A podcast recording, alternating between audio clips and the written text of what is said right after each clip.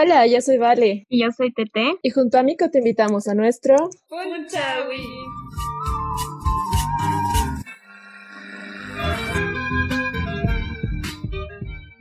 El día de hoy estamos comenzando con todo, ¿no, Tete? Sí, con todo, ya es el momento de anunciarles esto. Comenzamos nuestra cuarta temporada con la sesión de episodios junto al laboratorio fotográfico um, que se realizó, que recientemente publicó un libro. Y comenzamos con un capo. ¿Cómo estás, Carlos? Él es Carlos Fiengo, un productor audiovisual con 12 años de trayectoria, diseñador gráfico de profesión. ¿Cómo estás? Cuéntanos. Bienvenido a ah, Punchawi. muchas gracias. Eh, feliz de estar aquí en Punchawi eh, un saludo a ustedes y a todos los amigos que están aquí escuchándonos. Muchas gracias. Bueno, comencemos. La, primera pregunta ha sido, eh, ¿cómo lo has vivido el proceso del libro? Wow. Ah, han habido varias etapas, ¿no? Ah, yo recuerdo que lo conocí al Manuel, a la Sara, en una charla que hicieron en la UPEA. Y esa misma noche fue el lanzamiento del proyecto de intervenciones urbanas.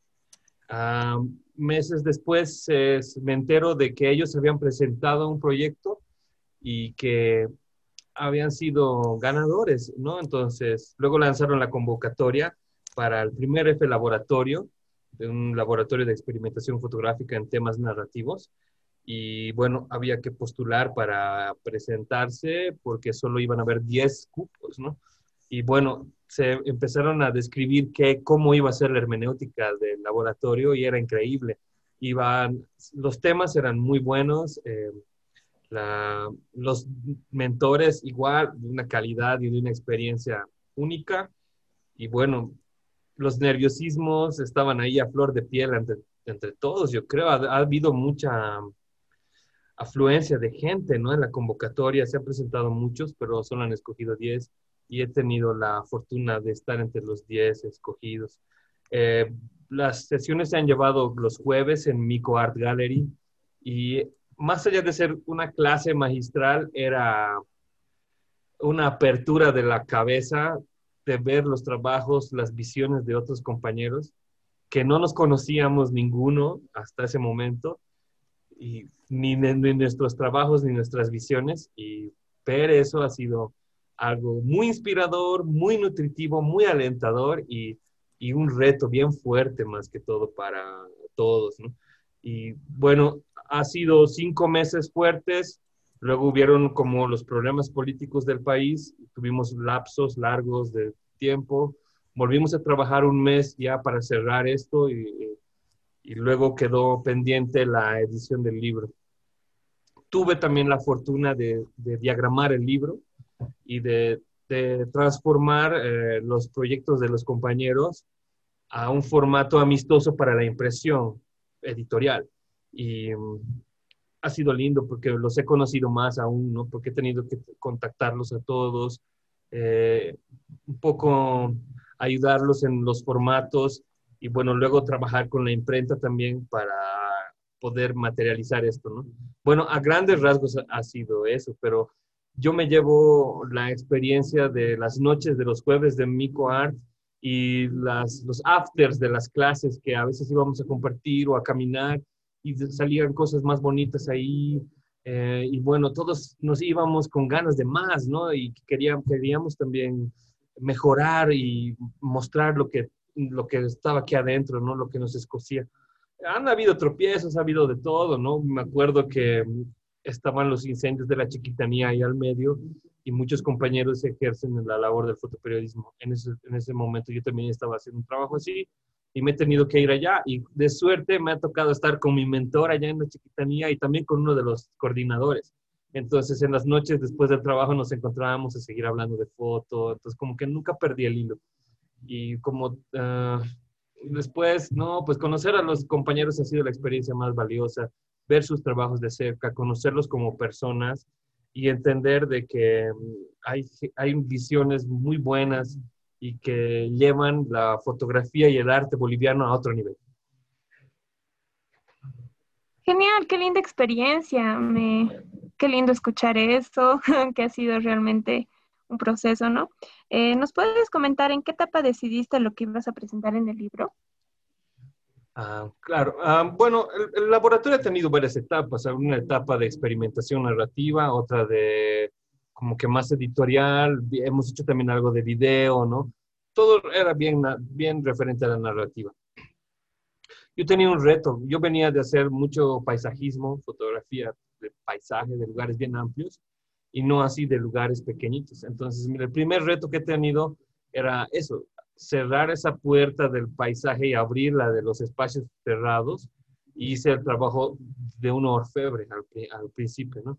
Y ver esas herramientitas y encontrar hartas cosas en los pequeños detalles. Y bueno, luego nos tocaba pensar en un trabajo. Y yo venía trabajando esto de los instrumentos musicales bolivianos, andinos, más que todo, varios años atrás, pero quería plasmarlo de una manera más audiovisual quería hacer un documental o una serie que cuente sobre las familias de los instrumentos, eh, sus lugares de uso o los rituales que vienen acompañados para su uso y función y la catarsis de la música. Pero bueno, era muy amplio, ¿no?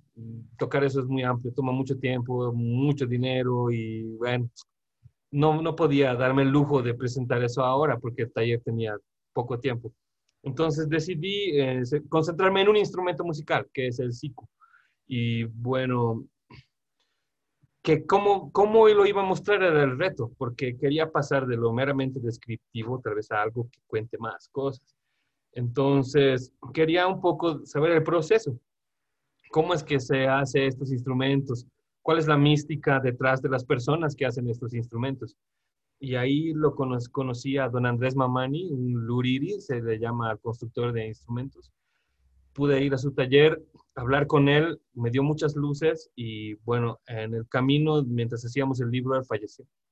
Entonces eh, me quedé así como que una parte de mí se hubiese ido con él, pero también una parte de él me acompaña. Entonces dije, bueno, lo voy a centrar el trabajo en esto de la construcción, de, la, de cómo un elemento vivo de la naturaleza, como son las cañas, se vuelven un instrumento musical tan poderoso de unión, de comunidad y de catarsis a un grupo, ¿no? Porque la, y un diálogo también, porque la música interpretada por los sikus es un diálogo.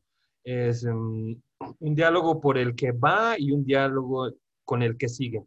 Y es por eso que le he puesto ese nombre a mi serie que se llama Arcaíra y que representa la complementariedad, el equilibrio de las cosas, ¿no? Lo bueno, lo malo, lo femenino, lo masculino, el que va, el que sigue, Arcaíra. Entonces ahí yo lo he llevado mi trabajo inspirado en Don Andrés y en cómo él transforma las cañas a instrumentos musicales. Wow, eh, sí, recientemente hemos visto todo lo que simbolizaba y casi hasta cómo está diagramado el libro, se nota que el arca ira, como, como habías mencionado. Y la, siguiente pregunta es, eh, ¿al principio tenías algún, una aspiración eh, personal así fuerte con el tema? Sí, como te decía, era un trabajo que ya venía llevándolo hace tiempo, pero no estaba pensado en una manera fotográfica. Pero como que la fotografía era la materia prima para esto también, ¿no? Para, o a lo menos para estructurar un proyecto así. Porque yo quería hacer algo audiovisual y eso implica mucha producción, mucha gente, mucho tiempo.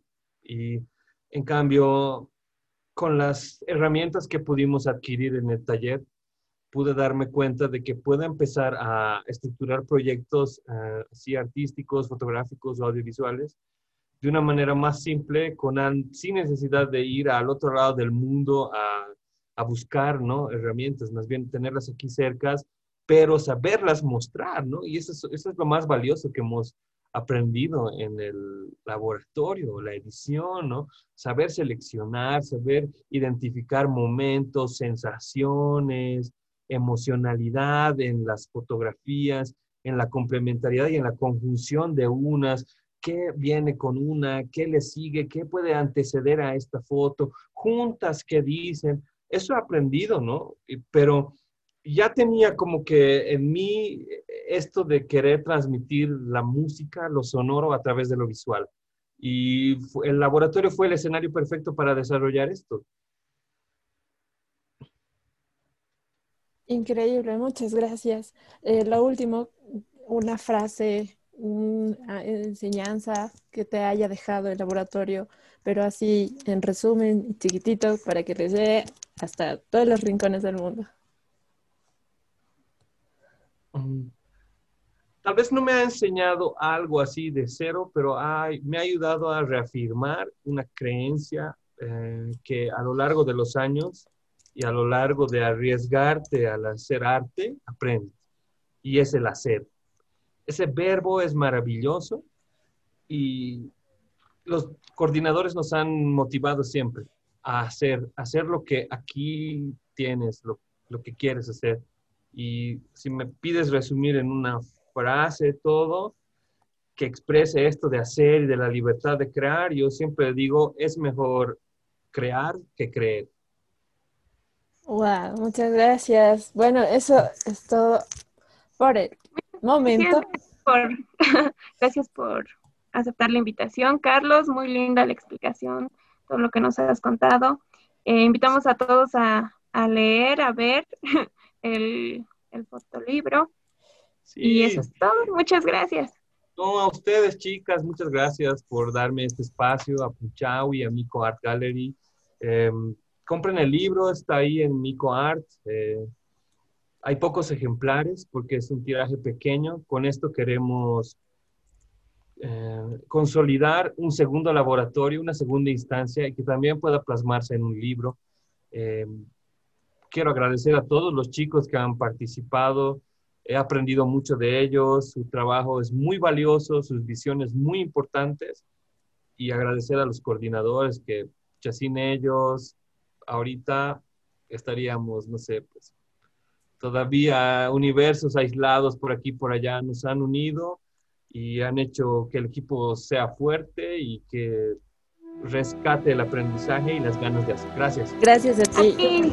Bueno, eso es todo. Nos despedimos. Adiós. Adiós. Chao.